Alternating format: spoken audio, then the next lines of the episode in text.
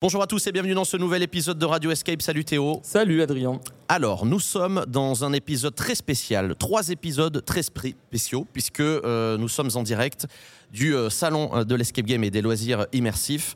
Euh, et donc, on va vous proposer trois émissions différentes. La différence, c'est que d'habitude, Oui, on est tout seul dans le studio. Voilà. Là, on a un peu la pression. Il y a, je sais pas, une centaine de personnes qui nous regardent. voilà, il y a du monde, puisque donc On il y a les, les invités du salon qui sont là et qui assistent à donc une sorte de conférence, d'émission en direct. Et donc, euh, c'est un format un peu différent qu'on vous propose aujourd'hui. Et on est très, très, très heureux d'être là, déjà.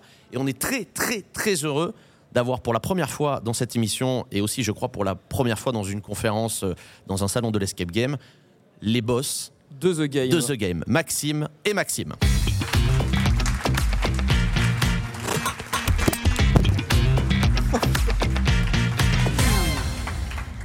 Installez-vous. Bienvenue. Bienvenue Maxime. Alors ce qui est bien c'est que du coup ils s'appellent tous les deux Maxime. Donc Oui. il va falloir peut-être Reconnaître donner- euh, les voix, ouais. Euh, Euh, voilà, c'est ça. Vous, vous allez, c'est pas évident. Alors pour les gens qui assistent à cette à cette émission, c'est simple parce que on vous voit. En revanche, pour ceux qui écoutent euh, le podcast, ce sera un petit peu moins simple. Mais dites-vous que ce sont deux personnes qui se ressemblent euh, et euh, qui donc ont une voix un petit peu différente. On peut dire alors Maxime B et Maxime D. Voilà, on va. Oui. Parce que à chaque fois quand je passe la parole à quelqu'un dans le podcast, je dis oui, Maxime, Maxime. Bon, du coup, on va essayer de, de s'organiser pour celui-là. Alors, The Game, c'est une histoire passionnante écrite par des passionnés. C'est aujourd'hui 20 salles d'escape game réparties sur 1500 mètres de carrés de locaux. Vous m'arrêtez tout de suite si je me trompe. hein.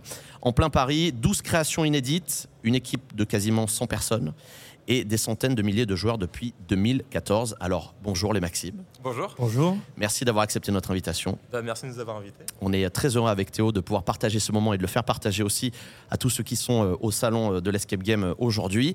On démarre toujours l'émission par Le, brief. briefing. Qu'est-ce que le brief, Théo? Alors, le bri- on va vous poser euh, cinq questions.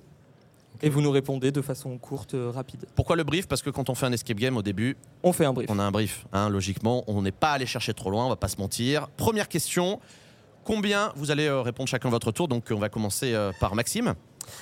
Combien de salles avez-vous joué Euh, à peu près 150 environ. Maxime? On les a toutes jouées ensemble, donc, Donc à peu près 150. 150. Pas toutes, pas Oui, toutes. quasiment. Souvent. Ok. euh, alors, vo- et votre top 3 de salles préférées? Peut-être que là, pour le coup, c'est pas All la même around the chose. world. Ouais. Ok, top 3 c'est un peu dur, mais on a beaucoup aimé. Mais ce qu'on a joué euh, il y a très peu de temps, euh, deux salles euh, à Athènes. euh, qu'on Ah oui. a joué bon, bah, la semaine dernière, c'est assez facile.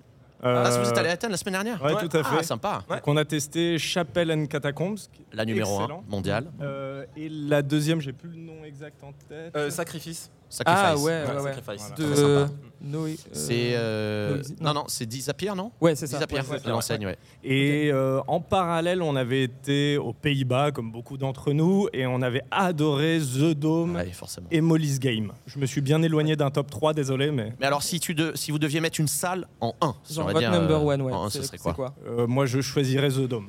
The Dome, qui a été longtemps d'ailleurs la numéro 1 Tout à fait. mondiale, euh, et qui effectivement, pour ceux qui ne l'ont pas faite, euh, euh, est une salle qui, qui est unique en son genre, Mhm. unique au monde, euh, même si, euh, si, euh, si je peux me permettre. Et on a fait un épisode sur les escape games en Grèce, euh, et on a Dont beaucoup on discuté. inspiré. Ouais, c'est vrai. Ah, vous avez fait Ah bon programme Bah, Mais nous on aussi, écouté avant d'y aller quand même. On s'est, on s'est inspiré de, de plein de reviews et tout, des trucs, mais bon, allez en Grèce, vraiment, ça va, ça vaut le détour et vous, vous le confirmez du coup.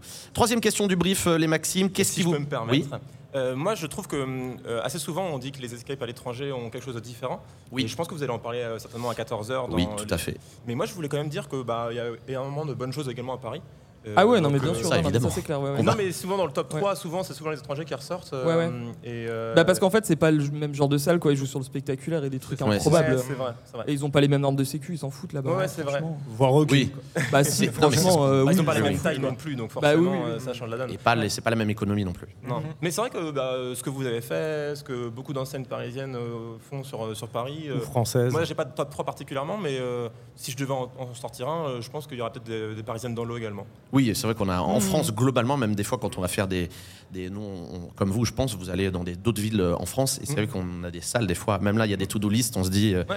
il y a vraiment des salles qu'on a envie de faire en France, et ça, c'est génial de pouvoir se dire, en fait, on a quand même un niveau qui est, euh, qui est quand même très Et appréciable. souvent, je trouve que hum, on pense à l'étranger. Et euh, bah, moi, je- pour, exemple, c'est la première fois que je viens à Lyon.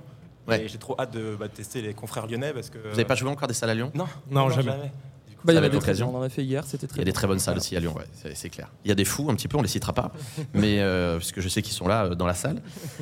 Euh, troisième question du, du brief. Euh, Qu'est-ce qui vous plaît le plus dans un escape, déco, énigme, euh, autre chose?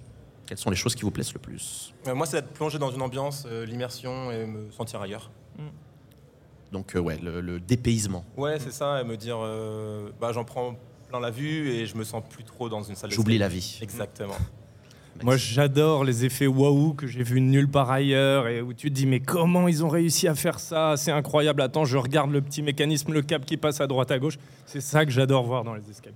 Alors si le câble il passe à droite à gauche, c'est qu'il y a un problème. hein. Dans la salle, euh, je veux On pas. le retrouve voilà. toujours. Quatrième question. Ouais, qu'est-ce que vous détestez pour le coup le plus dans les escapes?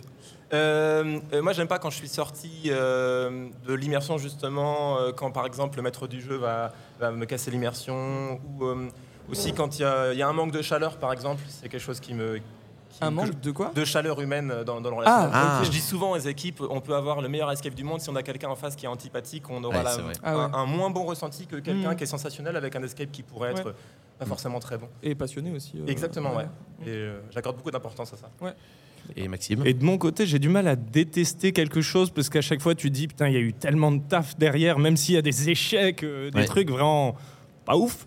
À la fin, je déteste jamais rien, mais ce que, ce que j'apprécie moins, on va dire, c'est la perte de cohérence. Tu te, tu te sens perdu dans la salle. Hmm. Tu sais pas où est-ce que tu es en train d'aller. Ça, j'avoue que ça va me faire perdre le fil et du coup, moins apprécier la salle. le, Ça va te casser le rythme et du coup Ouais, tu vas. tout à ouais. fait. Euh, et enfin, dernière question. Bon, Peut-être j'ai un peu un élément de réponse avec euh, les discussions qu'on vient d'avoir. Bah oui. Le truc le plus fou que vous ayez jamais vu dans une salle, sans citer la salle évidemment. Moi, je dirais. C'est dur sans spoiler quand même. hein. Euh, je- Un escalier qui descend du ciel et qui arrive dans un aquarium, c'est un truc de dingue. Alors dit comme ça, c'est vrai qu'on peut- on a Ça du mal à comprendre l'histoire de la salle, étrange, mais ouais. euh, Ouais. c'est vrai que c'est un effet incroyable. oui. Euh, Maxime Moi, j'ai été euh, enfermé dans une petite pièce à discuter avec une, un- euh, une personne. La Ah. pièce était Ah noire. oui. Et à un moment donné, on me dit tiens, par contre, fais gaffe à côté de toi. Il y avait quelqu'un en fait, je l'avais pas vu. Et donc, euh, bon, un beau moment de flip, mais euh, j'en ai rigolé longtemps. Tu es sensible aux screamers dans les salles? Euh, non, pas trop, ça va. Donc, du coup, je l'ai vécu avec. bah, j'ai eu très peur, hein, on va pas se le Oui. cacher. hein, mais je l'ai vécu assez bien. J'ai été à ta place dans cette même salle. Et euh, Toi, je t'as n'ai zéro pas du tout eu de réaction, c'est un vrai Les problème. pauvres. Oui, j'étais un vrai. Et je me suis Ouais. excusé d'ailleurs auprès du. Ah, donc t'as t'as même pas. euh, Il a pas Non, réagi. mais non, c'est vrai que je, non je- aussi il y a des trucs qui vont me faire peur quand même. Je suis pas insensible, hein, mais c'est vrai que là, en tout cas, l'effet est Non, génial. t'es pas Ouais. expressif, toi. L'effet est top. euh, ouais, ouais, voilà. Donc, euh, donc, euh, donc voilà pour le brief, pour euh, les cinq premières questions. On va entrer dans le vif du sujet puisque The Game, c'est quand même euh, une expérience de vie, je pense, pour vous depuis des années. Ça l'est encore aujourd'hui et euh, ça aussi euh, impose un respect de la part de tous les gérants par la création, par la longévité et la gestion au quotidien aussi, je pense, de cette enseigne. On va commencer par le début. On va ensuite arriver jusqu'à euh, Aujourd'hui. aujourd'hui, tout simplement. Et donc la première question, Théo, qu'on peut poser évidemment pour faire connaissance avec nos invités aujourd'hui, c'est vous demander quel est chacun rapidement votre parcours avant The Game. Maxime. On a un parcours un peu similaire. On s'est rencontrés en école de commerce. Euh, on a commencé à monter une boîte en école de commerce, un projet incroyable. On vendait des t-shirts personnalisés, des t-shirts Ah oui. et polos personnalisés. On a fait un chiffre d'affaires incroyable. On a gagné 1000 euros chacun Vista un Print an. avant l'heure. en un an. Donc euh, c'était une super expérience. Ça nous a payé un voyage à travers l'Europe avec Interrail pour euh, ceux à qui ça parle. Euh, mais surtout, ça nous a donné envie de continuer, de se projeter dans d'autres projets. Et hormis ça, je dirais que c'est, enfin, c'est là qu'on s'est rencontrés, c'est là qu'on qu'on s'est compris aussi et qu'on s'est dit, franchement, on, on marche bien ensemble et dans une entreprise, on le sait bien. Enfin, cette, euh, cette opposition créatrice, c'est- c'est c'est la base de tout. Et, euh, et c'est là que tout a démarré en fait pour nous. quoi. Très Ouais, ouais. bien. Et Maxime? Et ben, on s'était dit, du coup, après cette expérience, viens, on se fait un peu nos armes, euh, on va travailler 2-3 ans, et puis après, on verra ce qu'on peut faire comme projet. Euh, ben, Max, t'as arrêté ton premier CDI au bout d'un mois. Ouais, mes parents étaient contents. Et, euh, et du coup, il me dit, putain, j'entends parler d'un concept de plus en plus, là, viens, on va voir ce qui se passe. Donc, on était en 2014. Donc on a été à Budapest, qui à l'époque c'était le berceau un petit peu européen de l'escape Oui, game. c'est vrai. Ouais, ouais. c'est exactement On, ce on que en a beaucoup parlé de en. Budapest. J'ai jamais Ouais. été à Comme- Budapest. non. Comment euh, vous avez découvert du coup l'escape? Eux, là-bas. eux non plus respectaient pas forcément les normes de sécurité. hein, c'était- Euh, C'est curieux. Aujourd'hui, Étonnant. Du coup, le concept, euh, il émergeait un peu partout en Europe. Mm. Euh, euh, Hinton s'installait, il y avait Mystery Escape à l'époque qui s'installait aussi, et du coup, ça nous titillait d'aller voir. Ce... Donc là, en termes de, de, De date de date, Date, tu- on est, genre euh, 2013, un truc On est au printemps près. 2014. Ah ouais, ok. Ouais. Et en mai 2014, on va à Budapest pour euh, 4-5 jours. On rentre un dimanche soir, et euh, bah, moi j'ai démissionné le lundi matin. Et, Ah ouais ouais, ouais, ouais. Aussi parents rapidement aussi étaient très contents. Mais, euh, Ah, Juste parce que tu. tu bah, parce qu'en fait, euh, je me plaisais pas dans mon boulot, je bossais dans le, le conseil. D'accord. Euh, et du coup, j'étais commercial dans le conseil, ça me correspondait Mm. pas. Et du coup, bah, euh, on s'est dit, allez, c'est parti. Et donc, euh, en, juin, globalement, on a commencé à se retrouver sur Paris. Et euh, en septembre, on avait les premiers, le, enfin, le premier local. Mm. Et en décembre, on ouvrait nos trois premières salles. Ne va pas trop vite. Nous allons parler de tout ça dans un instant. Très bien.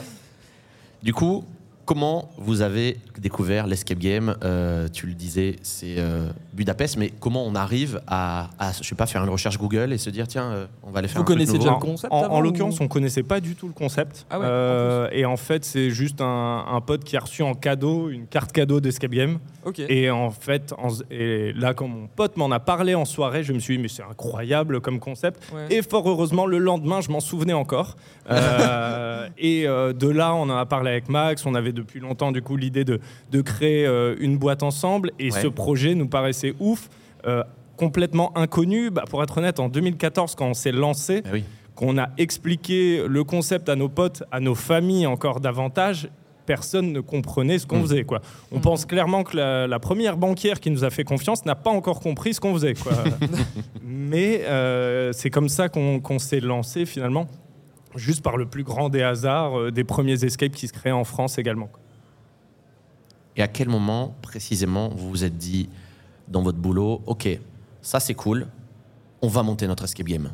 Mais c'est c'est le, le- le lendemain, c'est ça euh, Ouais, c'est ça. En revenant de Budapest, enfin, en étant à Budapest, vraiment, Mm. on s'est dit, euh, il y a quelque chose d'incroyable à faire. Et puis, ça regroupait beaucoup de choses qui nous étaient, euh, euh, qui nous étaient chères. L'accueil du public, c'est quelque chose qui nous a toujours beaucoup plu. Ah ouais. Euh, on a tous les deux été, euh, été vendeurs. Max bossait pas mal à Decat en tant qu'étudiant. Moi, j'étais poissonnier pendant 10 ans sur les marchés. Et donc, ce relationnel avec le, le public, enfin, en tout cas. Mais t'as une vie improbable. euh, Ça t'a vendu des poissons sur le Ouais, marché ouais.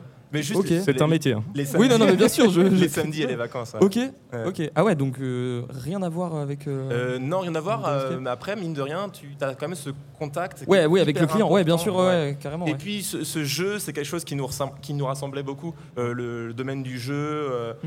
euh, les énigmes, le côté créatif. euh, Ouais. On a toujours fait un- des, des trucs un peu loufoques. Et puis on s'est dit, en fait, mais ça rejoint tellement de choses qui nous rassemblent. Hum, hum. Et Max avait longtemps fait du théâtre. Moi, j'étais un grand fan de cinéma. Euh, et en parallèle, bah, moi, j'adorais les travaux depuis, euh, parce que je bossais beaucoup pour mon père euh, Mm. en petites mains qui, euh, qui Ah. monte du carrelage, quoi. Euh, et en fait, ça, ça regroupait tout cela avec en plus la partie mon chef d'entreprise qui au début en fait était assez mineur et qui avec le temps s'est s'est bien développé. Et, euh, et du coup, pour directement enchaîner avec euh, bah, la création, mais c'est Paris pour vous, c'était une évidence ou Bah, pourquoi Paris en fait? Bah, Vous tu étiez de Paris de base vous? Non, on Non, pas Paris. du tout. Ma- Max Ah. était à Paris, moi j'étais à Rennes. Ok.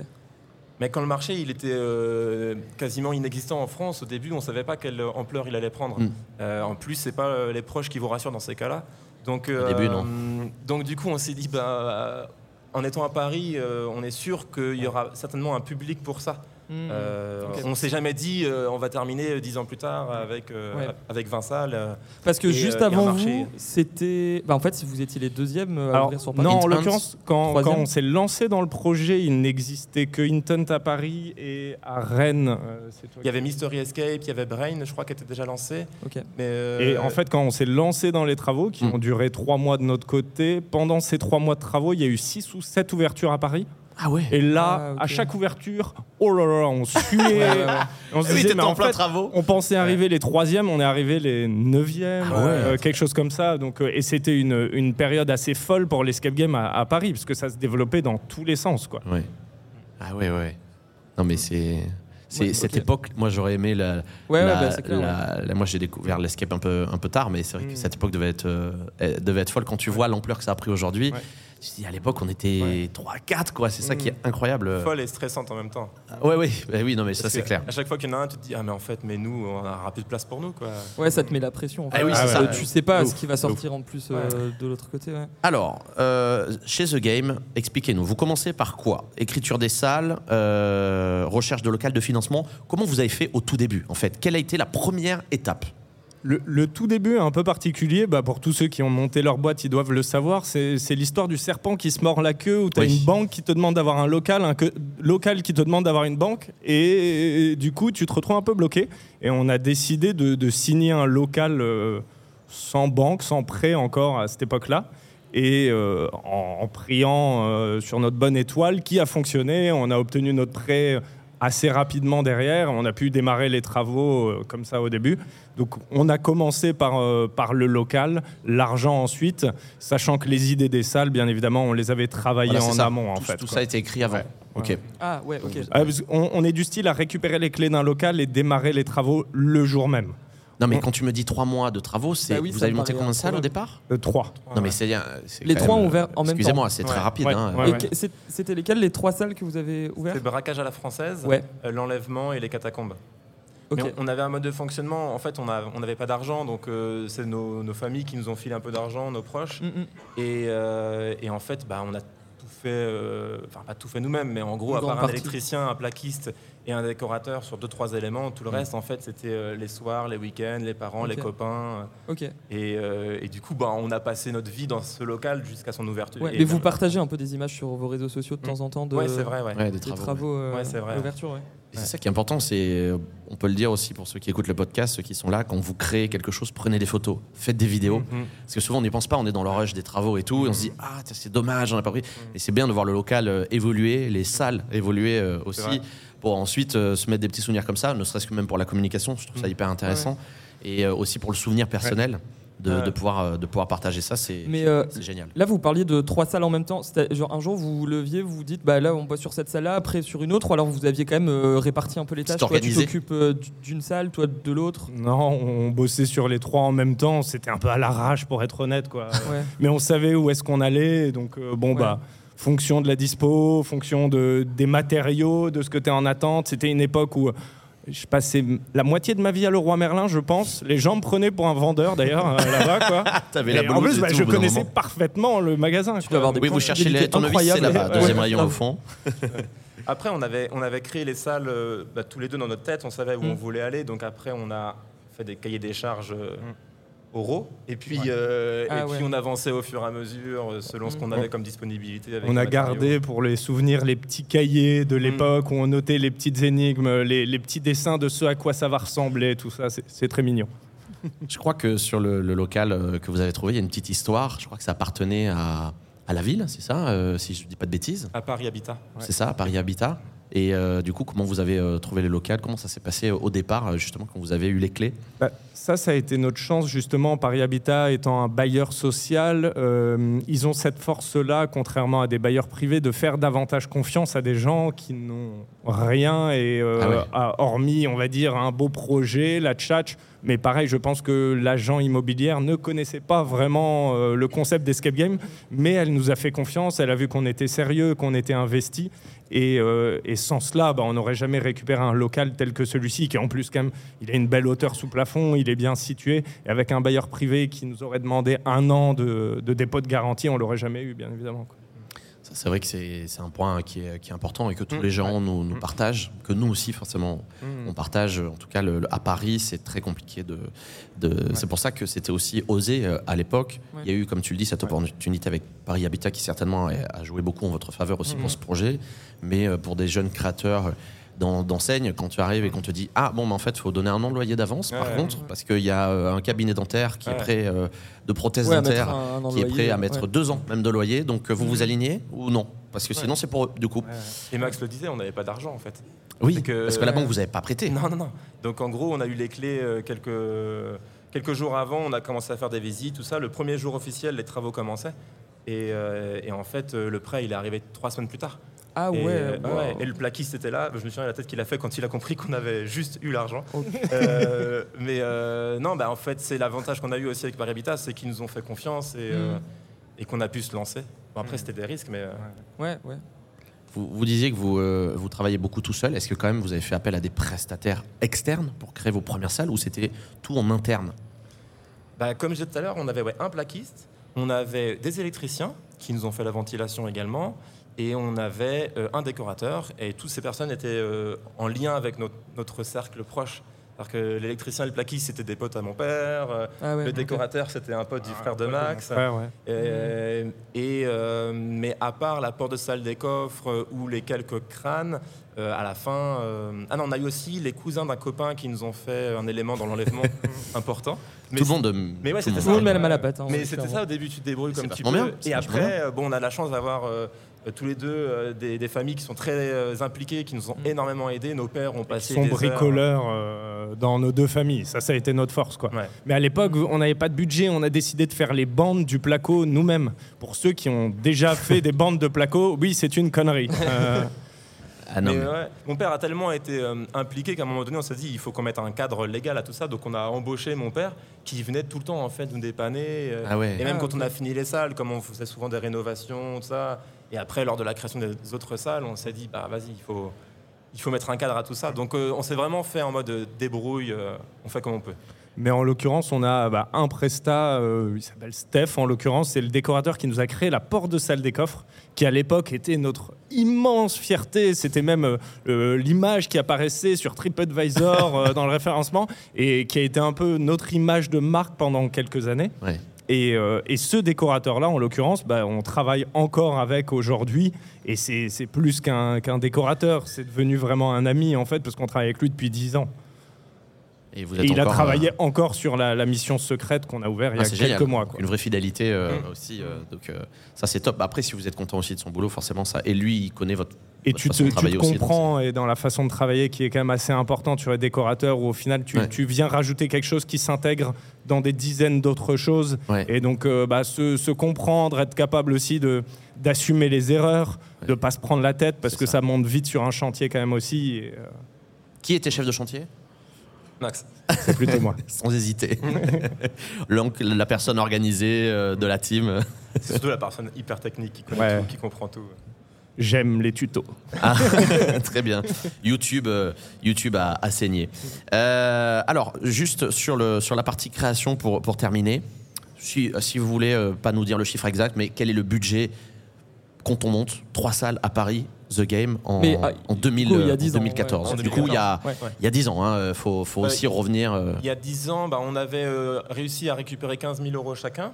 Et, euh, et ensuite, on a eu un prêt de création, euh, enfin un prêt d'aide à la création d'entreprise et un prêt bancaire. Et le tout, ça faisait 120 000 euros à l'époque. ce Ok. qui est aujourd'hui. Hein, euh, c'est le prix d'une salle, quoi. ce qui donc, est euh, prix Ouais. d'une salle, euh, Mm. ouais, effectivement. Donc c'est pour ça aussi que je voulais vous poser la question. C'est que on- il y a un vrai gap qui. Mais c'était il y a qui 10 ans. eu- Voilà, Ouais, c'est ça. euh, Et Mm. il y a 10 ans, mais et vous avez beaucoup fait de choses vous-même. Ouais, et c'était Oui, aussi voilà, une bah, c'est des ça. raisons. ouais. Mm. Ça, c'est que finalement, euh, bah, quand tu travailles euh, euh, 12 heures par jour, bon, bah, forcément, ça. euh, ça te coûte moins cher. C'est ça, forcément. on se paye pas au début. euh, voilà, on attend que tout ça monte euh, tranquillement. Le 19 décembre 2014, vous ouvrez officiellement. Est-ce que vous vous rappelez de ce jour?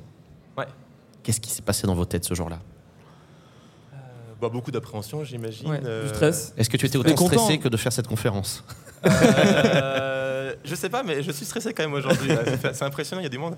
Euh, non, non, je me souviens très bien. euh, je me souviens très bien, puisque forcément, c'est, euh, on avait fait quelques tests, euh, mais euh, ça reste euh, des gens qui découvrent pour la première fois que tu connais pas, qui découvrent pour la première fois euh, ce que tu as proposé. Donc non, c'est assez stressant. Tu regardes leur réaction sur les caméras à fond. Ouais, c'est ça. Après, ça va assez vite pour être honnête, parce que le marché, euh, ça nous a été en fait finalement favorable que d'autres enseignes ouvrent avant nous, parce qu'ils ont commencé à Ah oui, faire démocratiser forcément. un petit peu le, le- le marché Mhm. de l'escape.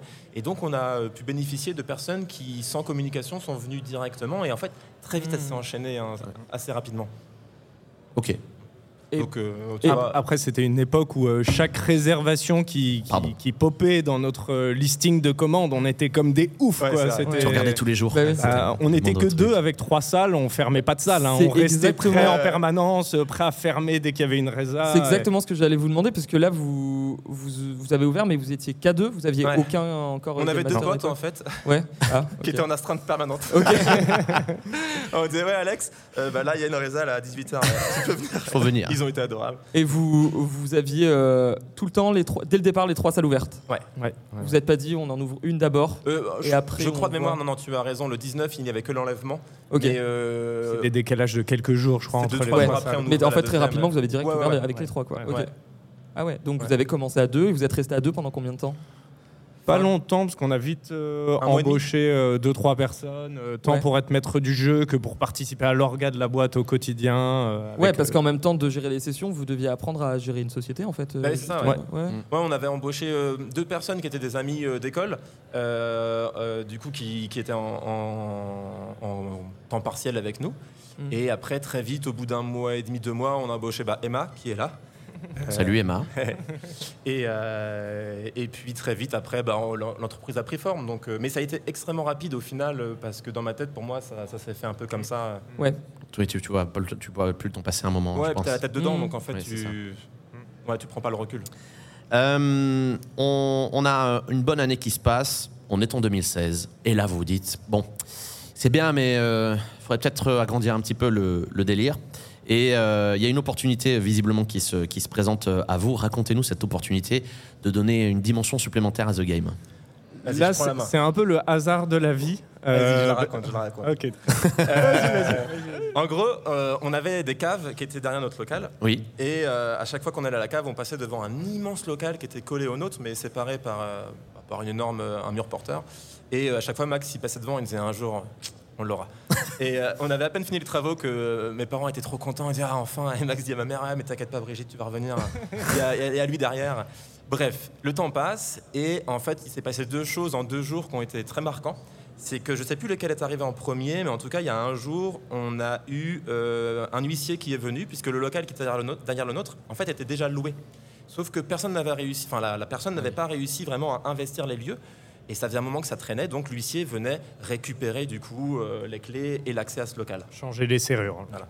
Et donc on découvre ce jour-là que ce local en fait est disponible, même avant le propriétaire pour être honnête. Et euh, le lendemain, ou enfin à un jour d'écart, Ubisoft euh, vient jouer une salle chez nous. Et en fait, il n'était pas venu jouer pour rien, c'est qu'en fait, il voulait prendre contact avec nous pour nous proposer d'ouvrir une salle sur la thématique d'Assassin's Creed en, en licence. Et euh, bah forcément, euh, les deux liens, euh, enfin le lien entre ces deux événements a été assez rapide et on s'est dit bon bah on peut pas laisser passer cette opportunité, donc on a foncé et on s'est positionné sur le local. Et, et puis voilà. donc là, vous écrivez trois nouveaux scénarios. Vous les avez déjà écrits avant? Vous aviez pensé à, à ça ou vous les avez écrits quand vous avez eu le. Non, je Parce crois qu'on les a écrits quand on a eu le, enfin quand on a su qu'on allait prendre ce nouveau local. On s'est dit, ok, qu'est-ce qu'on veut faire ça. Après, on avait Assassin's Creed. On a eu l'opportunité de récupérer des vrais métros à ce moment-là. j'allais te demander, c'était quoi les trois salles d'après en fait? Parce que tu avais Assassin's Alors, Creed. on a eu euh, les métros, les casinos, Assassin's Creed, et on a ouvert une deuxième édition de notre braquage à la française, le braquage de banque. Ok, d'accord. Mais donc les troisièmes, enfin les, du coup, pour en arriver jusqu'à 6, c'était euh, Assassin's Creed après, Ouais. le métro, Le métro et, le braquage et de casino. de Ok, casino. À l'époque, le braquage de banque, c'était vraiment notre, euh, notre salle euh, Star. maîtresse, ouais, star. ouais. Ouais. Euh, bah, L'apport de salle de coffre, c'est vrai, faisait beaucoup parler. Et puis la mission plaisait énormément. Donc, euh, comme on devait. euh, comme on avait beaucoup d'espace dans ce local, bah, on s'est dit on va en profiter pour euh, bah, doubler ce braquage de banque qui pour Mm. nous est une sécurité, une facilité, parce que bah, c'est vrai que pour tous ceux qui vont ouvrir des salles, partir de zéro, c'est forcément beaucoup plus dur. Donc, euh, donc voilà. Et puis après, euh, sur euh, les métros, bah, ça faisait un moment que, quand on a commencé à réfléchir à tout ça, on avait envie en fait d'essayer de trouver du vrai matériel pour encore pousser plus l'immersion. Et donc, euh, c'est de là qu'on s'est dit, allez, viens, on essaie de contacter la RATP. Ah Et bah donc- ouais, parce que c'était la question que je me posais. Est-ce que c'est la RATP qui, je sais pas, vous êtes tombé sur une annonce, un truc comme ça, ou alors Non. vous êtes allé les voir en, Sur le en bon voie coin. métro? On a essayé de les contacter et finalement on a, on a certains de nos partenaires qui connaissaient des gens à la RATP et on est tombé tout pile au moment où ils envoyaient plein de wagons à la casse en fait. Incroyable. Et du coup on a pu aller nous-mêmes, on y a été directement dans un centre, euh, dans un dépôt de la RATP dans le 15e arrondissement Hmm. et on a démonté nous-mêmes les métros en fait. On récupérait les fenêtres, les Incroyable. euh, tout Ok. ça. Julien et Patrice, qui étaient nos prestataires, nous ont beaucoup aidés également, puisque c'est eux après qui ont remonté le, le métro. Ok, d'accord. Ouais. Mais, euh, mais l'idée, c'était, ouais, on voulait avoir quelque chose de réel et on s'est dit, ben. Ouais, et bah oui. Au début, euh, on avait aussi cette volonté d'avoir un univers lié à Paris. Donc, euh, Mm. toutes nos salles étaient assez brandées euh, Paris, tout ça. Et donc, euh, le métro, ça nous semblait vraiment. euh, vraiment chouette. Donc, Et c'est compliqué du coup de partir avec des décors qui existent déjà. Enfin là, un métro, euh, j'imagine que tu comment tu transformes un métro en salle d'escape? Vous avez beaucoup retravaillé quand même le. Bah, les gens pensent souvent que nous demandent comment vous avez fait pour le faire venir. Et donc, euh, Ah souvent, les gens ils pensent qu'on a pris le bloc et non pas du tout. En fait, on a tout démonté pièce après pièce. Mm. Euh, et euh, les éléments principaux en fait sont réels, donc les fenêtres, les barreaux, toutes ces choses-là. Mais après, les cloisons, le sol, le plafond, Les sièges ont été ça, refaits. ouais, ah et pour être honnête, c'est presque plus facile parce que tu sais où tu vas. Mm. Ah oui. pour l'avion derrière. Mm, ouais. Euh, Il bah, est beaucoup plus facile de faire une salle où en fait tu as un exemple réel de ce que tu es en train de faire, là où quand tu réponds à un imaginaire, c'est très flou. Tu peux partir dans tous les sens. Quand tu fais un métro en avion, bon bah c'est simple, tu vas dans le métro, dans l'avion, tu Ouais. sais où tu dois aller à peu de choses près. Quoi. Vous avez senti une différence quand vous avez ouvert le métro Euh, Est-ce que ça a donné un engouement vraiment supplémentaire à- Ça a été aussi rapide As a game. euh, en termes de La la notoriété. différence, la différence, elle a été grâce à notre diffusion, enfin notre passage sur Capital, sur M6. Ouais. C'est vraiment Ah, l'élément déclencheur. C'est-à-dire qu'ils nous ont contactés parce qu'on avait cette licence avec Assassin's Creed, ils en avaient entendu parler, Oui. et euh, ils ont trouvé ça intéressant à développer dans, dans leur reportage, qui était un des premiers gros reportages sur l'escape game.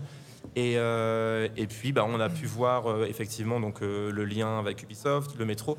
Et c'est vraiment euh, derrière, on a senti que ça nous avait énormément aidé de passer dans l'émission. Et puis, bon, c'est vrai que le métro, après, a énormément, énormément fait parler de lui. Et donc, euh, Oui, c'est sûr que clairement, ça nous a aidé.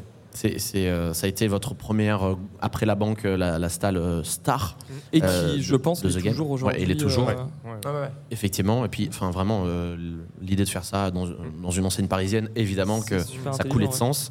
Euh, on, va, euh, on va avancer le, le curseur du temps jusqu'à 2017. Et là, c'est bon, il y a le métro. Une autre idée qui va encore changer la vie de The Game, qui émerge dans votre esprit, créer une salle dans un avion. Alors là, euh, c'est vrai qu'on entend encore parler de sa salle, parce qu'elle est devenue iconique. Racontez-nous aussi la, genèse après le métro de, cette idée de, se dire on va faire un avion, mais on va prendre aussi une vraie carcasse euh, d'avion. C'est quoi l'histoire autour de l'avion? Bah, là aussi, comme pour le métro, finalement, la question c'était plutôt que faire un décor et répondre à un imaginaire, est-ce qu'on peut pas faire un truc réel euh, et où là, il n'y a pas de doute. Les gens, ils vont rentrer dedans, ils vont être dans un avion. Ouais. Et pareil, on a eu l'opportunité de récupérer des pièces détachées d'avion. Et comme pour le métro, en fait, on a recréé la carcasse en venant y intégrer les éléments de décor à droite à gauche qu'on a essayé d'avoir au, au maximum, en fait, euh, que ce soit, bon, pour ceux qui les ont l'ont joué la salle, on a des vrais WC d'avion. Euh, on, on a essayé d'avoir un maximum d'éléments euh, pour, pour répondre euh, au réel, en fait. La différence qu'il y a eu, c'est que le métro, l'idée était de nous et on a sollicité vraiment euh, l'opportunité. Là où l'avion, euh, c'est bah, Julien et Patrice, nos, nos décorateurs, qui Ah ont eu en fait, euh, parce qu'en fait ils bossaient avant euh, dans une compagnie aérienne, et ils ont eu la possibilité de récupérer du métro. Et, euh, et donc en, en- en en parlant, on a. Ah, c'est génial. Ouais, en ouais, fait, ça a été plein d'opportunités qui se sont présentées à vous, que vous avez su euh, saisir pour, pour pouvoir les mettre en place. En fait, et ça, euh, c'est génial. Je pense que. Avec qui on en parlait, je sais plus, dans une autre émission, mais on se disait qu'il y avait aussi euh, parfois un facteur chance euh, dans notre métier et que c'est vrai que les chances, il faut savoir les saisir euh, aussi quand il y a des opportunités comme ça.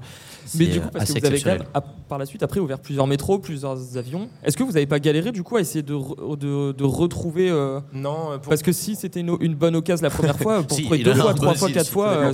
le dernier avion pour le faire, on a dû contacter des boîtes qui démontaient des avions aux Pays-Bas pour essayer de récupérer à peu près la même chose, qui Ah n'est ouais. pas du tout la même chose en fait, mais bien réadapté. Tu arrives à faire euh, la, la même mission, quoi. Après, on a eu aussi. euh, en fait, quand on a démonté les métros, euh, ils démontaient vraiment beaucoup, beaucoup de rames. Et donc, du coup, euh, bah, la RATP nous a dit si vous voulez en prendre, c'est maintenant. Donc, en fait, on en avait pris plus que nécessaire.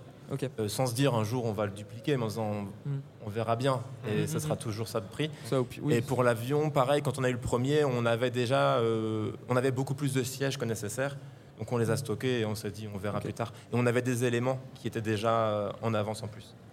Est-ce que vous avez déjà eu des, des joueurs euh, qui sont sortis de la, de la salle quand ils, ils, ils se sentaient pas bien en avion Ils se sont dit non, mais moi, l'avion, je, Ah oui. je suis malade, je peux Ah pas. oui, oui, tout le temps. C'est vrai? Il y a Ouais, encore ouais. des gens aujourd'hui qui sont. Des joueurs qui, Qui ont veulent, le mal de- qui veulent pas rentrer dedans.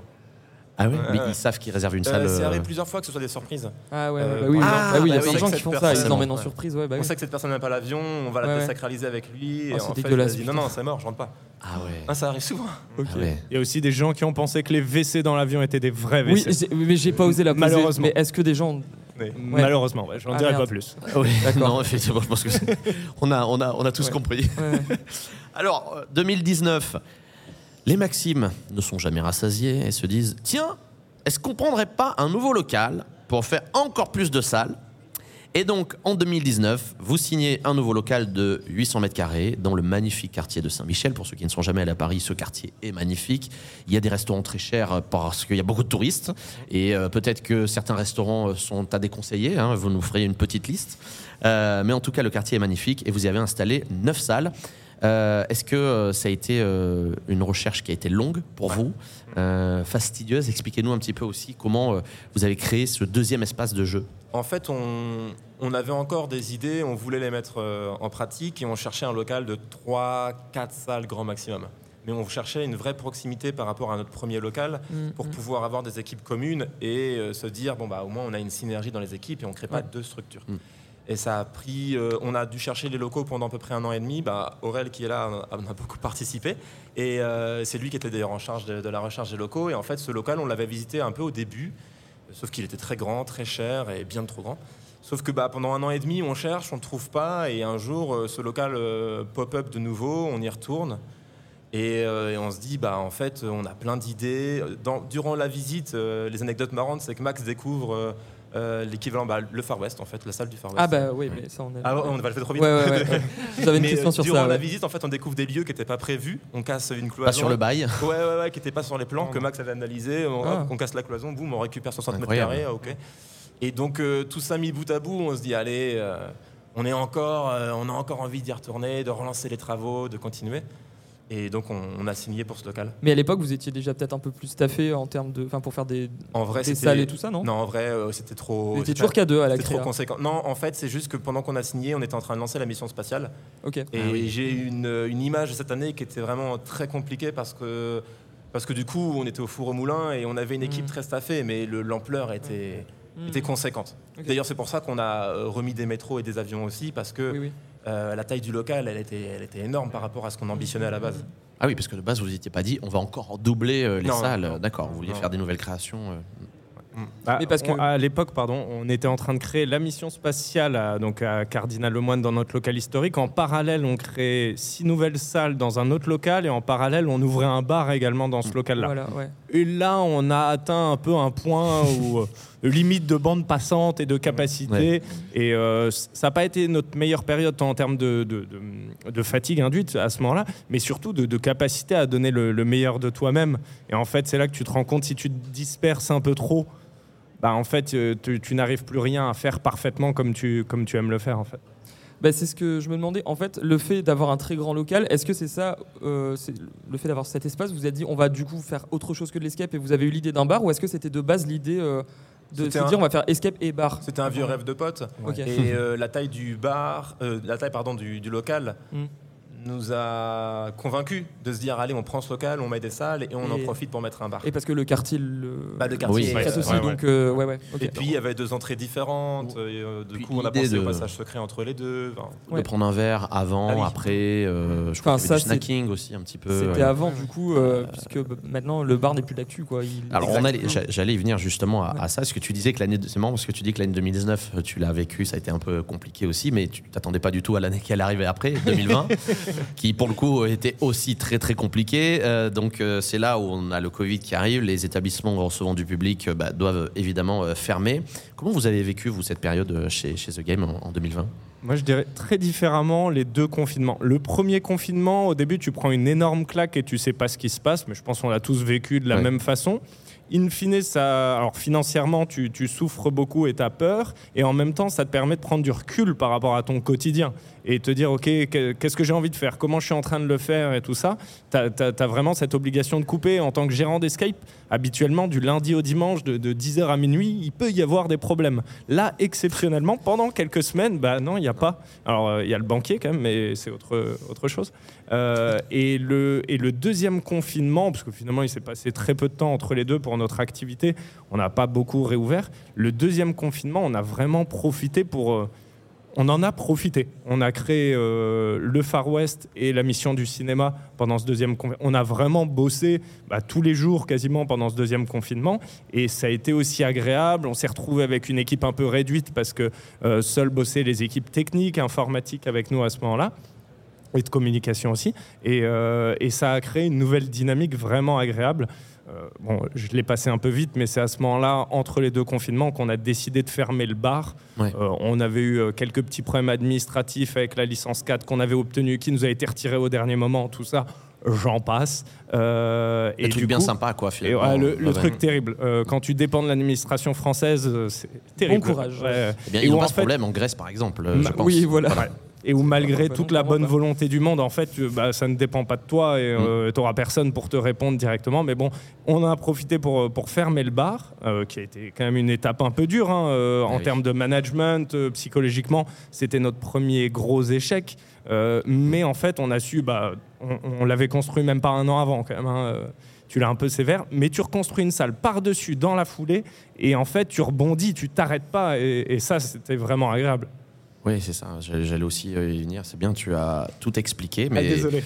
Euh, non, non, mais c'est aussi intéressant de dire qu'il peut y avoir des, des échecs, que même quand on est euh, leader sur un marché, ben, il peut y avoir aussi des choix qu'on fait. On se dit, tiens, finalement. Et le plus important, c'est surtout de se dire qu'est-ce qu'on va faire? On a un problème, il faut trouver la solution. Et ça, là-dessus, vous, euh, vous avez tout de suite pensé à, à réaménager l'espace et à le réutiliser. Euh, il y a quand même, je pense, aussi une, de, l'argent perdu quand même pour la société, euh, je Mm. pense, dans ce, dans ce, dans ce projet-là, qui était malgré tout quand même une très bonne idée. Mais comme tu le dis, peut-être que c'était pas dépendant de vous et que vous vous êtes fait un peu couper l'herbe sous le pied. Quoi. Ouais, c'est ça. Il y avait les enjeux administratifs, la licence. Bah, du coup, on- globalement, on a eu un bar clandestin pendant six mois à Paris, quoi. Mm. On n'avait pas le droit de vendre d'alcool. C'est sympa à dire et, quand même. euh, Ouais. et on le faisait parce que bah, nous, euh, bon, on vous passe les détails de la chronologie des événements, mais Ouais. du coup, euh, on avait du personnel, on avait du matos, euh, on Mm. avait tout, quoi. Et, euh, et non, non, c'était effectivement, c'était effectivement très dur. Donc le, le cinéma, en fait, vous l'aviez pas écrit avant. Vous l'avez écrit euh, au moment où vous avez dû euh, Ouais. switcher entre le bar et une salle d'escape game. Ouais, et en fait, ce qui s'est passé aussi, c'est qu'on avait plus de temps lors du deuxième confinement. Et c'est là où Max Mm. rebondissait, c'est que quand on a aussi lancé le bar, on avait très peu de temps à, Ouais. à accorder aux équipes, et ça nous a été préjudiciable.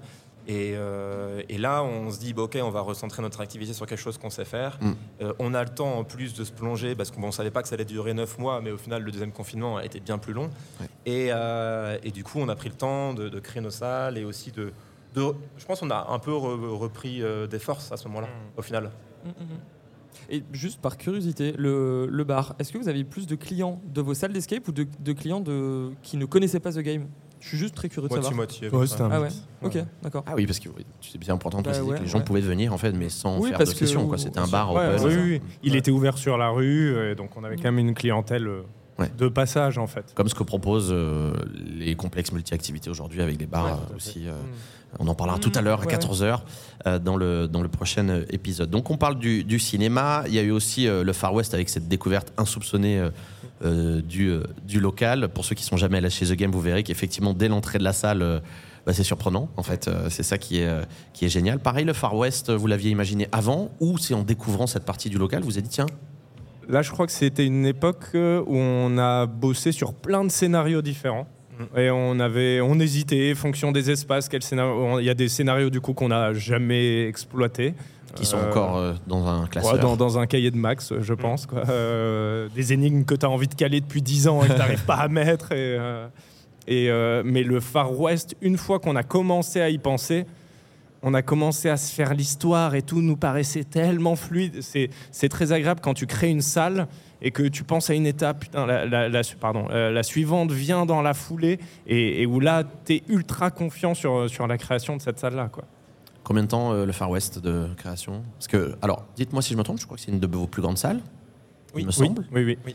de par euh, déjà Euh, la, en superficie. euh, euh, Ouais, la hauteur et tout. Oui, oui, oui. Vraiment, pour ceux qui n'ont pas joué la salle ici et qui écoutent l'émission, allez-y parce que nous c'est une salle qu'on a qu'on a adoré aussi. Euh, On adore ce thème-là. euh, Très, très cow-boy. On, l'avait est finalement en- des. On l'avait fait ensemble Euh, nous- nous- avec Théo Non, euh, avec moi, c'est ça?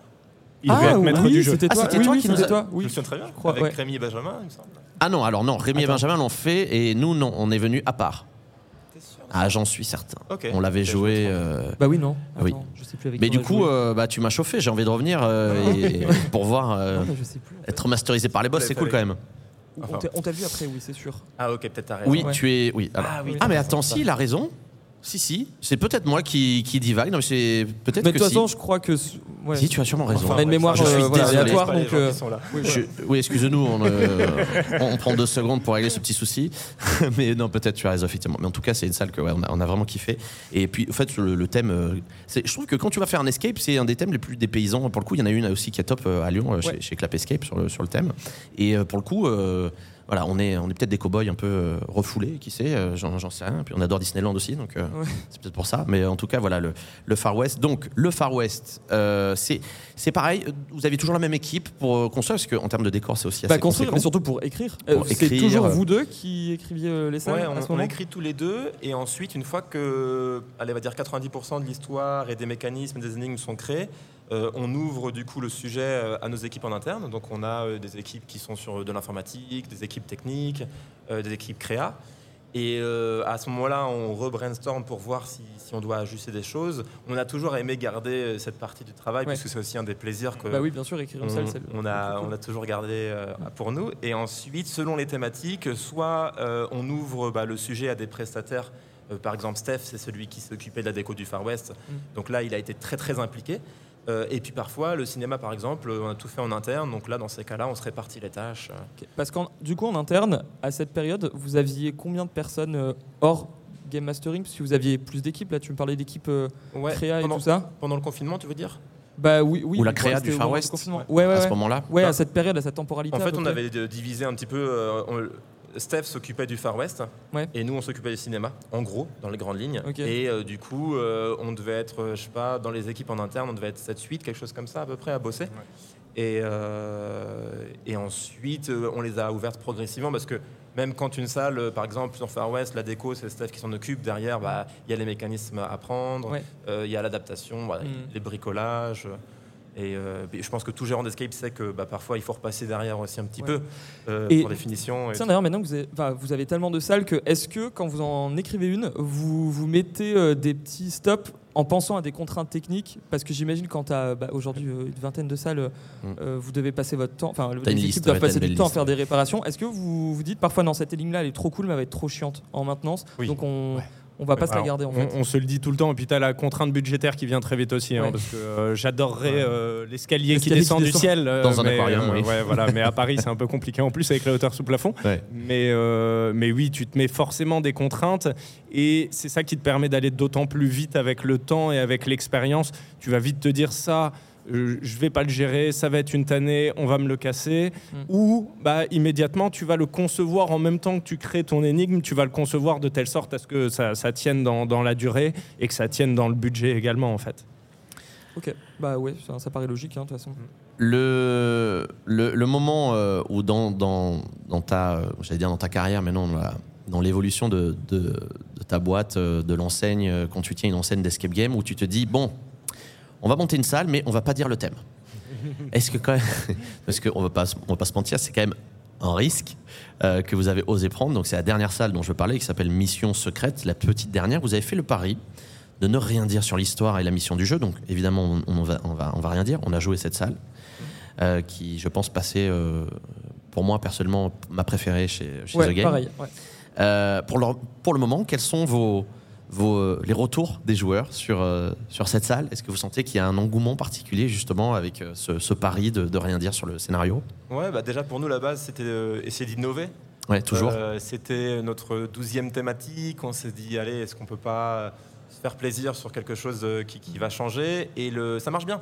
Ça marche très bien. Les joueurs jouent vraiment bien le jeu. C'est-à-dire que la thématique, elle n'est pas du tout. euh, euh, elle n'est pas du tout sortie. euh, le, le secret reste entier pour le moment. Ouais. Et, C'est vrai euh, ça.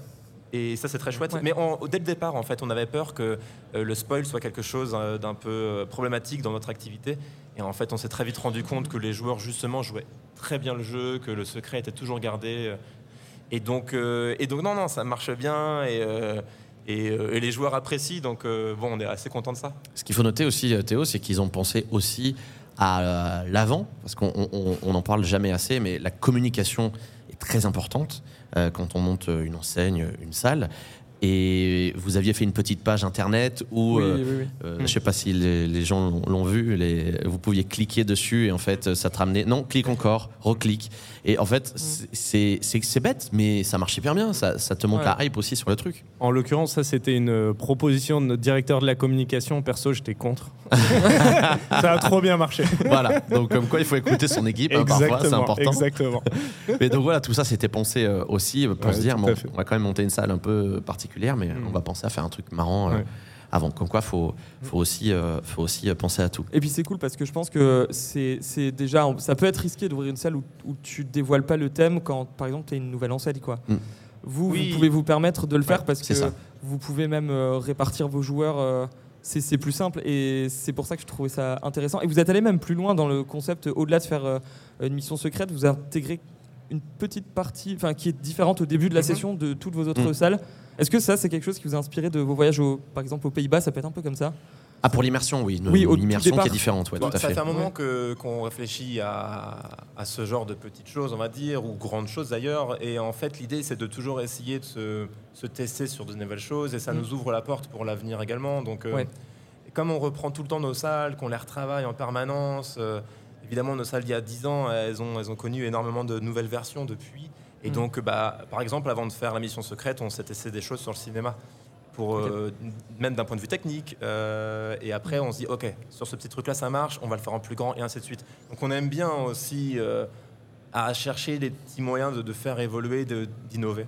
Ça vous, ça vous excite encore de tout créer, justement euh, jamais vous allez vous dire tiens on va déléguer, on va prendre des... Vous avez encore cette excitation de vraiment prendre le temps parce que ça reste quand même très chronophage de tout créer soi-même. Quand on voit aussi euh, les salles que vous montez, c'est euh, c'est- à imaginer, à créer. Vous en êtes pas dans une phase où vous dites bon allez maintenant on va on va laisser la main à des mecs qui, qui Bah, vont monter les trucs. Là-dessus, en fait, il y a deux choses. C'est que tu as la création initiale et contrairement au cinéma, tu as la, la repasse régulière, en fait. C'est que nous, ouais. on, on crée une salle et puis après deux ans ou trois ans, bah, par rapport à ce qui existe aujourd'hui, ça a entre guillemets un peu, un peu vieilli. Et donc, du coup, il faut, faut repasser dessus. Il faut s'imaginer, euh, je sais pas, nos, nos premières salles euh, sur un braquage de banque, le tableau électrique, c'était quatre disjoncteurs. Aujourd'hui, le truc, c'est une bête, quoi. Et, euh, et sur toutes nos salles, en fait, avec le temps. Et ça, c'est c'est assez dur d'être en permanence remis en cause par, euh, par les nouveautés du moment et où à chaque fois tu vas re-regarder ta salle que tu as créée il y a 5 ans, il y a 10 ans, mais avec ton regard d'aujourd'hui qui va être beaucoup plus sévère. Et là, tu vas devoir faire des évolutions sur ces salles-là. Et ça, avec le temps, c'est vrai que ça pèse quand même. Mm. Parce que du coup, ton travail est en permanence remis en cause. Là où sur une création de salle, à chaque fois, tu as, ce regard du moment et donc tu vas pouvoir tout de suite viser euh, le truc parfait euh, de tes connaissances du moment. Quoi. C'est jamais parfait au final, mais Ouais, c'est- non, non. tu vises. Alors- Mmh, Ouais, voilà. oui, oui. Oui, c'est ça, c'est c'est très important. C'est Mais- vrai, tu fais très bien de dire ça parce qu'on en discutait avec Laurent de la Loc Academy qui, euh, qui disait que cette vision-là de retravailler les salles Mhm. quand elles sont sorties des années après, c'est hyper, hyper important. Mhm. Euh, déjà pour l'équipe, je pense, pour le dynamisme de l'équipe et d'avoir des nouveautés un petit peu pour vous et puis pour euh, avoir une proposition qui est toujours actuelle. Mais ce qui est dur, c'est où tu mets le curseur. Oui. Parce que Ouais. si tu t'écoutes, ta salle, tu la vois toujours Ah oui. moins bien que, que Ouais, ce qu'elle ouais. est, parce que tu vois les Mhm. défauts que des fois les joueurs ne voient même peut-être pas. Mmh. Mais à quel moment tu t'arrêtes? Quel est le curseur? Et on a déjà fait des, évolu- Mm. des évolutions des fois, et tu te dis, ben, c'était pas assez, il en aurait dû faire plus. Et Mm. du coup, un an après, on remet ça. et- Mais je crois que tu m'avais expliqué que c'était pour les catacombes, quand la salle a ouverte, elle n'était pas du tout comme elle est aujourd'hui. Vous l'avez doublée en superficie, tout ça. C'est Bah, pas ça, ça a été, ça, ça a été aussi parce qu'avec l'agrandissement du local, Mm. on a dû Ah oui, péter c'était à une ce moment-là. partie. Ok, ouais. Mais les catacombes, c'est une des salles, on l'a lancée, on n'était pas content. Et du coup, euh, c'est celle qu'on a le plus retouchée. Elle doit avoir 12 versions. Quoi. Ah ouais, ok. Et, euh, et, euh, et tu vois, on est encore en train de se demander maintenant, bah, ok, sur quoi est-ce qu'on peut encore travailler? Mmh. Et, c'est et c'est ça où, pour répondre à ta question, c'est là où euh, c'est pas lassant, mais à ce côté du. C'est difficile de mettre le curseur Ouais. et de se dire. Ouais. euh, Là, on arrête. ouais, Ouais. ouais, et on s'en satisfait. Ouais, ouais. Alors que la création, c'est hyper excitant. Maxime, Quand tu, pars d'une feuille blanche, c'est très agréable parce que bon, Oui. bah, tu peux faire vraiment tout ce que tu veux. Quand tu pars d'une salle existante, de ses contraintes, et Mm. bah, tu, tu as, un cadre bien défini. Après, euh, enfin, c'est un challenge, mais finalement, on n'a jamais arrêté de le faire et on continue encore aujourd'hui tu vois, à faire des, évolutions sur nos salles à la lumière de ce qu'on a appris et de ce qui marche sur la mission secrète ou sur d'autres missions qu'on qu'on a pu expérimenter ailleurs, bien sûr. Alors aujourd'hui, The Game, donc c'est 12 scénarios originaux, 20 salles, 2 locaux euh, en plein Paris. Combien de joueurs ça représente The Game par mois euh, environ? Combien de joueurs viennent jouer chez The Game tous les mois? Parce que- Euh, par mois, euh, par année, c'est 150 000 environ. Ouais. Donc euh, par mois, Divisé on par doit 12. être à 13, euh, 13 000, quelque chose comme ça. Quel est le, le- le sujet euh, le plus euh, compliqué à gérer dans une grosse enseigne comme The Game euh, au quotidien, si ce n'est la, la- la maintenance, comme tu le disais, puis peut-être le, le- le re- retravailler les, les salles. Mais quand on a euh, voilà, une grosse entreprise comme ça, quels sont pour vous Les, les sujets sont, sont tellement nombreux parce que tu, tu vas commencer déjà par euh, ton taux de réservation. Il Ouais. faut bien évidemment que les gens viennent jouer dans ta salle. Quand ils viennent, bah, il va falloir que la salle soit en bon état. On rebondit sur la maintenance. Et en même temps, il va falloir qu'ils soient bien accueillis. Et donc, c'est la, toute la gestion de, l'équipe, euh, euh, tant euh, les maîtres du jeu, les managers, toutes les équipes de, support qui sont également maîtres du jeu à The Game, mais, que tout le monde se sente bien investi, se projette dans, dans l'avenir également. Moi, je pense que la plus grande difficulté, c'est l'équilibre pro-perso. Ah, Euh, oui. Ouais, ouais. Ça, c'est Parce important. que déjà, déjà, dès le début, c'est vraiment un gros sujet. Euh, Ouais. Enfin, Max le vit mieux que, mieux que moi en général, mais euh, je sais que moi, j'ai toujours du mal à me dire, ok, ça c'est pas grave, euh, laisse, laisse couler. Et avec le temps, en fait, les sujets, ils changent. Et, mais les précédents, ils, ils partent pas. Mm. Euh, ou s'ils partent, euh, bah, t'as délégué et c'est moins tes sujets, mais ça reste toujours en fait ta priorité, ta Mm. préoccupation du quotidien. Et donc voilà, ça c'était vraiment. Enfin, et encore maintenant, hein, c'est. euh, Mais c'est le cas de beaucoup. Enfin, on en parlait sûr. même avec Mhm. euh, plein d'autres euh, patrons. Et je pense il y pas a toujours la, personne qui- plus calme. Ouais, ouais. C'est pas la taille le- qui veut ça, c'est juste que Ouais. bah, quand tu grandis, tu as d'autres sujets encore. Ouais, sûr, bah que oui, que oui, tu n'avais bah pas vu venir clairement, quand ouais, tu étais ouais. petit. euh. Bien sûr. Ouais. Et euh, j'ai une question, je pense que plein de gens se posent. Mais vous avez une, une cadence de sortie de salle et de production qui est, qui est vraiment euh, rapide et qui est énorme. 2024, ce sera plus calme et ce sera toujours autant créatif? Euh, bah, pour rebondir sur l'équilibre pro-perso, nous, on a mis en place il y a six mois une, grande transition dans, nos équipes. Euh, en fait, on, est resté très présent, voire omniprésent pendant euh, neuf ans au quotidien dans, l'activité, dans tout ce qui se passait. Et il y a six mois, on a délégué la gestion opérationnelle du quotidien à trois directeurs et directrices pour nous permettre de prendre du recul. Et, euh, et du coup, en ce moment, on est justement sur euh, tout ce qui L'apprentissage. ne nous était, Tout ouais, ça. tout ce qui ne nous était pas permis avant, c'est-à-dire bah, arriver à prendre ce recul, Mm. euh, voir les choses différemment et puis bah, préparer, euh, préparer la suite. et arriver à faire confiance en tes équipes parce qu'il est toujours dur tant que tu gères un sujet tu as l'impression d'être le seul à pouvoir gérer ce sujet comme si on était tous irremplaçables et en fait avec le temps bah, tu apprends à passer la main euh, tu apprends à ce que bah, des erreurs soient commises comme toi t'en as commises au, au début. Et avec le temps peut-être même que la personne fera encore beaucoup mieux que toi. Et ça c'est important mais avec le temps de- d'apprendre à passer la main et à faire confiance aux autres. Et ça c'est ça c'est un gros challenge au quotidien. C'est un vrai changement pour vous alors, qui est en train de, Ouais. de s'opérer, mais pour le bien-être euh, finalement euh, aussi peut-être de, de, de vous, de, du perso et, et, euh, et pour la suite aussi de, de vos Et- projets. Et après, c'est l'occasion également pour nous, avec une organisation comme celle-ci, euh, bah, de, de pouvoir se projeter sur de, de nouveaux projets, là où avec le temps, plus le temps passe dans ta boîte, si elle grandit, plus tu récupères de- des sujets Mm. euh, supplémentaires. Et au bout d'un moment, bah, en fait, tu, tu n'as plus de temps pour bien faire les sujets. Et donc, euh, sans faire monter des gens avec toi, euh, tu es incapable. Et là, en ayant monté cette structure-là, c'est ça qui, qui nous donnera le temps pour, euh, pour des projets euh, d'avenir. quoi. Vous voyez où dans, J'allais dire loin, mais dans Bah, 10 ans, mais Ouais, euh, c'est loin déjà. les, 10 ans. les Maximes dans 10 ans. Est-ce dans que, 5 ans, ne serait-ce est-ce que vous avez encore des rêves dans ce, dans ce milieu que Bah, vous voulez accomplir Plein. Ah non, plein. Mais après, euh, bah, où est-ce qu'on se voit en fait en ce moment C'est euh, en vacances En vacances peut-être. non, non. Euh, en ce moment, euh, c'est tout l'objet du temps qu'on consacre ensemble. C'est euh, les, les créations à venir, les projets à venir, la direction qu'on veut prendre. Donc, on a une idée assez claire de, de ce qu'on entrevoit, mais pour l'instant, on est encore dans cette phase de, de- de peaufinement. Donc, donc, pour l'instant, j'ai pas de réponse à donner à où est-ce qu'on sera dans 5 ans parce que ça va dépendre de- des orientations qu'on Mm. prend. Et on est dans toute cette phase-là en ce moment. Mais, euh, mais des rêves, on en a plein, euh, des, des idées, on en a plein. Et la difficulté pendant 10 ans, ça a toujours été de se dire il faut se restreindre parce que on peut pas. Et encore, tu disais, on a été rapide, mais ouais, ouais, ouais. nous, à chaque fois, on se disait mais c'est trop lent, viens, viens, on fait encore. Non, non, mais ne serait-ce que dans la- les deux dernières années, enfin depuis le, le retour du Covid, vous avez sorti quoi 3, 4 salles? Trois salles, je crois. Ouais. Trois salles, c'est énorme. ouais. Trois salles. euh.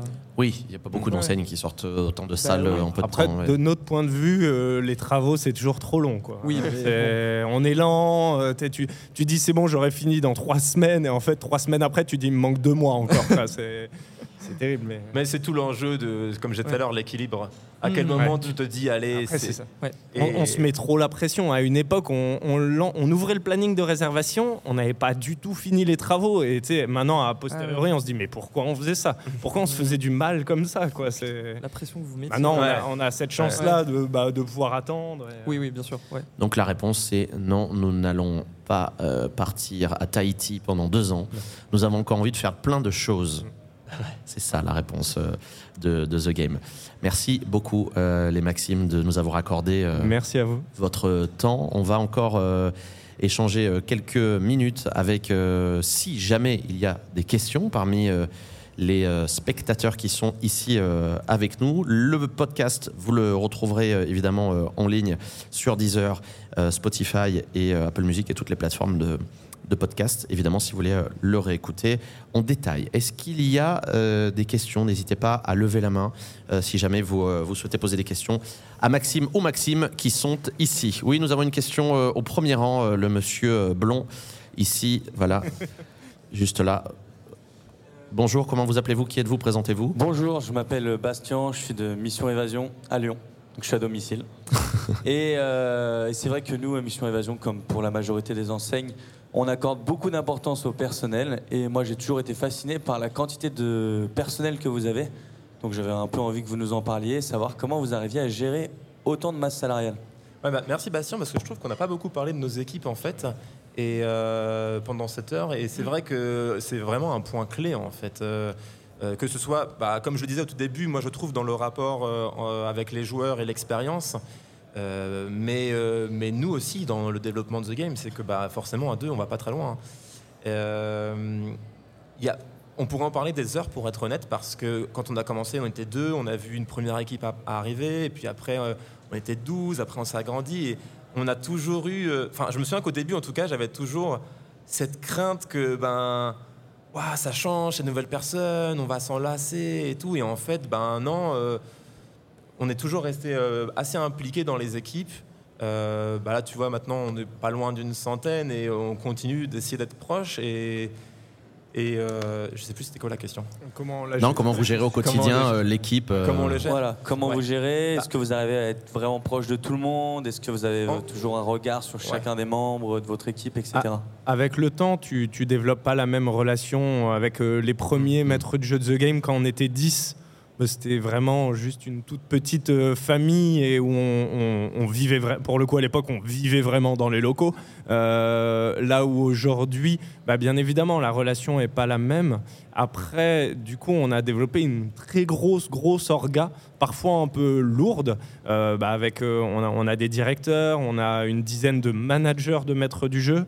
Je veux pas dire de bêtises, mais on a une soixantaine de maîtres du jeu et on a une grosse quinzaine de personnes euh, qui occupent des, postes cadres et qui, ont des, qui, vont gérer l'informatique, euh, la partie technique, les achats, euh, le contrôle de la qualité des salles, la communication et toute une équipe qui gère la relation client, la RH et tout ça. Avec le temps, d'ailleurs, tu te dis, mais on a mis en place des process de dingue. Viens, on enlève des process parce que c'est le risque de toute entreprise qui, avec le temps, en développe un peu trop. Après, voilà, c'est- une grosse orga, effectivement. Euh, C'est important de dire qu'il n'y a pas que des game masters, que vous avez aussi euh, des salariés qui font euh, d'autres postes. euh, et, je pense qu'il y a très peu d'enseignes qui ont autant de postes aussi de, de co- communication. Je a des gens aussi à la com. Ouais, R- voilà, Et a- point important, c'est que tout le monde est maître du jeu quand même également. Même Max et moi, on a toujours été maître du jeu parce que c'est participer au, au cœur d'activité vraiment de la boîte, euh, tant d'un point de vue d'exemplarité qui a, qui a longtemps été prôné par Max, juste, enfin qui l'est toujours, hein, pardon, euh, euh, d'exemplarité que de lien à- avec les équipes. Bah, tu es avec eux, tu es maître du jeu avec eux et de vivre la même chose qu'eux, euh, tant euh, les choses qui vont bien que les choses qui vont pas bien, et d'être capable de juger ta propre orga, mais d'un point de vue vraiment euh, différent de celui du, du maître de jeu, et d'être capable de dire, mais en fait là, on s'est complètement foiré, ou avec le temps, le truc a mal évolué. Quoi. C'est vrai que c'est important de parler de, de l'équipe, euh, de, de la gestion. Euh, on en a parlé au début, que, voilà, il y avait beaucoup de monde. Vous avez des gens qui travaillent avec vous, qui sont là. Votre petite famille, euh, de, petite famille, grande famille de, de, de- de The Game. Et c'est aussi eux qui font vivre au quotidien The Game. Donc c'est important aussi Ouais, de, les, clair. de les remercier peut-être aujourd'hui. Ce qui a été dur avec le temps, c'est de. Enfin, c'est pas été dur, mais l'entreprise a énormément évolué et la taille a énormément évolué. Et euh, ça a été euh, parfois difficile d'arriver à, à assumer ces évolutions parce que quand tu es 12, tu as forcément un univers qui est, qui est très chouette. Qui est... Et puis quand tu es à 30, bah, les gens, euh, même qui étaient là avant, ils te disent bah, c'est plus pareil, maintenant on est nombreux. Ah bon, bah, t'imagines maintenant quand on est euh, 95. Les sorties d'équipe, c'est pas le Et même nous, notre délire. rôle, ça a été de se dire, ok, comment est-ce qu'on fait pour qu'on garde la même, euh, le même ADN C'était important que, bah, oui, bien sûr, euh, on va moins boire de coups avec les collègues en, en fin de journée parce que, bah, on pourrait pas aller boire des coups avec tout le monde, mais euh, on, on essaie de garder ce truc-là, quoi. Et, euh, et, euh, c'est un enjeu. C'est un enjeu. Est-ce que nous avons d'autres questions pour euh, nos amis de The Game Ou est-ce que j'avais vu une main se lever Peut-être que la question a été oubliée ou posée par Bastien, peut-être. Bonjour. Oui, bonjour Estelle de Imaginarium Game. Euh, je voulais savoir un petit peu au niveau du process de recrutement, comment ça se passait chez vous On est très Est-ce RH que- là, on est parti dans la partie RH. euh, euh, Avec une telle équipe, c'est assez intéressant de savoir. Oui, c'est vrai. C'est assez long, on va dire. Ouais, ouais, mais on, a, c'est- on a un process assez long. euh, on demande toujours une petite lettre de motivation un peu personnalisée. On en avait marre euh, au début, parce qu'au début, c'est nous qui faisions le, le recrutement, et de voir euh, le truc avec signé, euh, enfin, truc lambda que tout le monde reçoit. Et, euh, et après ça, euh, nous est venue l'idée de, de demander une petite vidéo de mise en pratique en fait, de la personne sur un brief ou sur son explicatif pour voir son aisance. À partir de là, tu as déjà écrémé 50% des gens, puisque tu as ceux qui ne sont pas motivés et qui ne vont pas jusque-là. Et après ça, on a deux rounds d'entretien, où les personnes voient euh, plusieurs personnes de l'équipe, jusqu'à 5 en général, et, des briefs de mise en pratique pour voir l'évolution aussi de la personne sur le sujet. Donc tu vois, c'est hyper... euh, mais on est, en fait, on est très process avec Max. on, est, tu vois, on aime bien que les On aurait, choses dû soient travailler, cadrées. on aurait dû travailler dans l'industrie, on adore euh, normer les choses. Après, en même temps, On est vu très le... process aussi. hein. Et ça, ça vous arrive de, de vous tromper? De se tromper? Ouais. Ah bah oui, bien sûr. Comme tout le monde. Bah oui, oui bien sûr. Ouais. Mais euh, bon, après, souvent, euh, on se trompe pas sur la motivation. Hmm. Euh, vu le process qu'on a mis en place, les gens sont motivés. Après, bien sûr, des fois, on se trompe. Euh, euh, mais bon, écoute, ça fait partie Ça, du ça jeu. arrive, euh, ouais, bien ouais, sûr. c'est ça, ouais. Mm. Ça va, Merci. ça répond à la question Une, une petite anecdote sur une erreur de recrutement. Sur l'univers de recrutement. Une erreur de recrutement. Ah, sur une erreur de C'est-à-dire euh, Non, quel- non, c'est confidentiel. le secret RH. recrutement. Sur une erreur de recrutement. C'est-à-dire quelque chose Je qui reviens se sur ce qu'on a dit. On n'a pas fait d'erreur de recrutement, en fait, jamais. Quoi. Tout s'est toujours très bien passé. Non, puis si ça vient pas naturellement, c'est que en fait, euh, Si ça me revient, je te dis. voilà, vous croisez dans le salon et puis Ouais. il vous en, il vous en reparlera. Est-ce que nous avons d'autres questions Euh, Oui, au fond. Euh, bonjour, euh, Romain, euh, futur exploitant. Euh, du coup, je vais vous poser une question qui sera peut-être pas facile. Est-ce que vous auriez un conseil à donner à quelqu'un qui veut lancer un escape game aujourd'hui? Dors bien la nuit. Ben, la première chose, moi, que je note, c'est euh, la chance que j'ai eue d'être avec Max. Euh, parce qu'à deux, les choses sont, sont plus faciles que seul. Euh, et après, bah, le process de recrutement, mine de rien, il nous a énormément servi parce qu'on a une équipe sensationnelle et qui nous a beaucoup suivis. On a, on a beaucoup de gens qui sont là depuis très longtemps. Enfin, on a des gens qui ont une très grande ancienneté dans l'équipe et ça, change tout. Donc le premier conseil, c'est de bien s'entourer. Même sur euh, tout ce qui va être presta, tu vois, euh, notre décorateur staff est toujours là. Euh, bah, nous, on bosse avec Forescape qui sont à côté et ils sont, ils sont super. Et, et du coup, d'avoir des gens qui sont. En fait, quand j'étais dans les boîtes avant, je me disais toujours, mais pourquoi est-ce qu'ils ont recruté un tel? Mais qu'est-ce qu'un tel il fait là? Et nous, on a la chance de pouvoir choisir avec qui bosser et ça, c'est quand même sensationnel. Quoi. Donc, ce serait ça mon conseil. Ok, merci. Et, et pour rebondir dessus, effectivement, c'est s'appuyer sur, sur les bonnes personnes et ne pas vouloir porter euh, le poids euh, de, de tout ton escape sur tes épaules à toi. C'est être capable de répartir cette charge-là, sans quoi très vite tu vas te sentir limité en fait, parce que c'est c'est trop pour, euh, pour une seule personne dans la durée. Quoi. Merci, euh, merci à toi pour, pour la question. Est-ce que on va faire une dernière question si jamais euh, il y en a une? Et sinon, nous allons clôturer. Pardon, je complète, fait des mécas costauds. costauds. Et des décors aussi, hein. pas que les mécas, parce que ça, ça peut arriver aussi que ça, que, que ça casse. Euh, oui, j'ai une question éventuellement. Est-ce que euh, quand vous ouvrez une salle aujourd'hui, vous devez encore faire un emprunt à la banque ou est-ce que juste la trésor vous permet à chaque fois de surenchérir? Euh, on a beaucoup, beaucoup réinvesti tout ce qu'on gagnait. Et donc, du coup, à chaque fois, on prenait sur notre trésor. Sauf quand on s'est agrandi pour, euh, pour récupérer le local de Saint-Michel, qui était un énorme euh, chantier. Euh, on s'est un peu fait aider aussi lors du Covid euh, avec euh, les prêts, je ne sais plus comment ils s'appelaient, Les PGE. les PGE. PGE. Mais non, une nouvelle salle, on, on prend dans la trésor parce qu'en fait, chaque année, et c'est aussi ça qui a fait notre euh, rythme, c'est chaque année, on réinvestissait tout et hop, on repartait, on repartait. On, on a toujours euh, beaucoup euh, économi- enfin, économisé. On, on a vraiment gardé l'argent qu'on gagnait avec The Game sans trop savoir pourquoi. Et puis après, le Covid est arrivé, on a compris pourquoi on faisait ça en fait. Euh, Et effectivement, ça nous a, ça a beaucoup aidé d'avoir cette capacité de, de réinvestissement également derrière. Quoi. Et de ne pas dépendre des, des banques. Et, et on a eu cette chance-là, même sur notre dernier prêt, de ne plus être euh, caution personnelle. quoi. C'est un truc euh, incroyable. Quoi. Ça, c'est un step aussi hein, Ouais, dans ouais, la ça, vie. c'est- bah, il faut Merci. pousser, il faut pousser Oui. longtemps. C'est ça. Oui. Alors, on va, on va vous donner le micro, allez-y. Oui, bonjour. Le développement, franchise, licence de marque, est-ce que ça fait partie des pistes de réflexion qui sont les vôtres? On a été énormément sollicité lorsque ça a commencé à émerger. Euh, je crois que c'était bah, plus ou moins dans les années 2016, 2015, ça a commencé, mais 2016, ça a vraiment. Là, toutes les semaines, on avait une demande. Euh, on a fait d'ailleurs une étude à ce sujet pour, euh, pour voir ce que ça donnait. Ça nous a jamais vraiment intéressé et je veux pas du coup dénigrer pour ceux qui en sont, mais pour nous, il y avait cette capacité de sommes-nous capables de garder la qualité? Que nous avons dans notre escape à Paris si on doit le dupliquer ailleurs par d'autres personnes. Et euh, on n'a jamais trop fait ça pour être le plus gros. Enfin, souvent, euh, c'est vrai qu'on dit The Game, c'est une grosse enseigne et tout, et c'est vrai, mais ça n'a jamais été notre but d'être gros partout. On voulait surtout maîtriser ce qu'on faisait et offrir la meilleure qualité, et du coup, ça nous a jamais trop donné envie. Il y a, si je ne me trompe pas, à Poitiers, une salle euh, qui, euh, qui est le braquage, hein, c'est C'est ça un, un ancien manager de The Game qui, qui allait monter son escape game et, euh, et du coup, on lui a donné une licence de la salle braquage à la française, le braquage de banque qu'on a également à Paris. Et c'est la seule, la seule. c'est la seule licence qu'on ait on pu s'est faire testé, comme et ça. puis après, c'était un coup de pouce vu que c'était un, un manager, mais on, Bah, C'est sympa. on aurait resté là. Oui, oui. L'histoire est belle. Ouais, ouais. L'histoire est sympa. Merci beaucoup, euh, en tout cas, Merci. Maxime et Merci. Maxime, d'avoir euh, échangé euh, avec nous. On vous souhaite évidemment plein de belles choses pour la suite de. Mais bon, ça, on est confiant. Là-dessus, on n'est pas trop, euh, trop inquiet. Et puis, euh, euh, on se dit euh, à très vite. Merci beaucoup encore d'avoir accepté l'invitation. Allez chez The Merci. Game. Merci beaucoup. Merci à tous.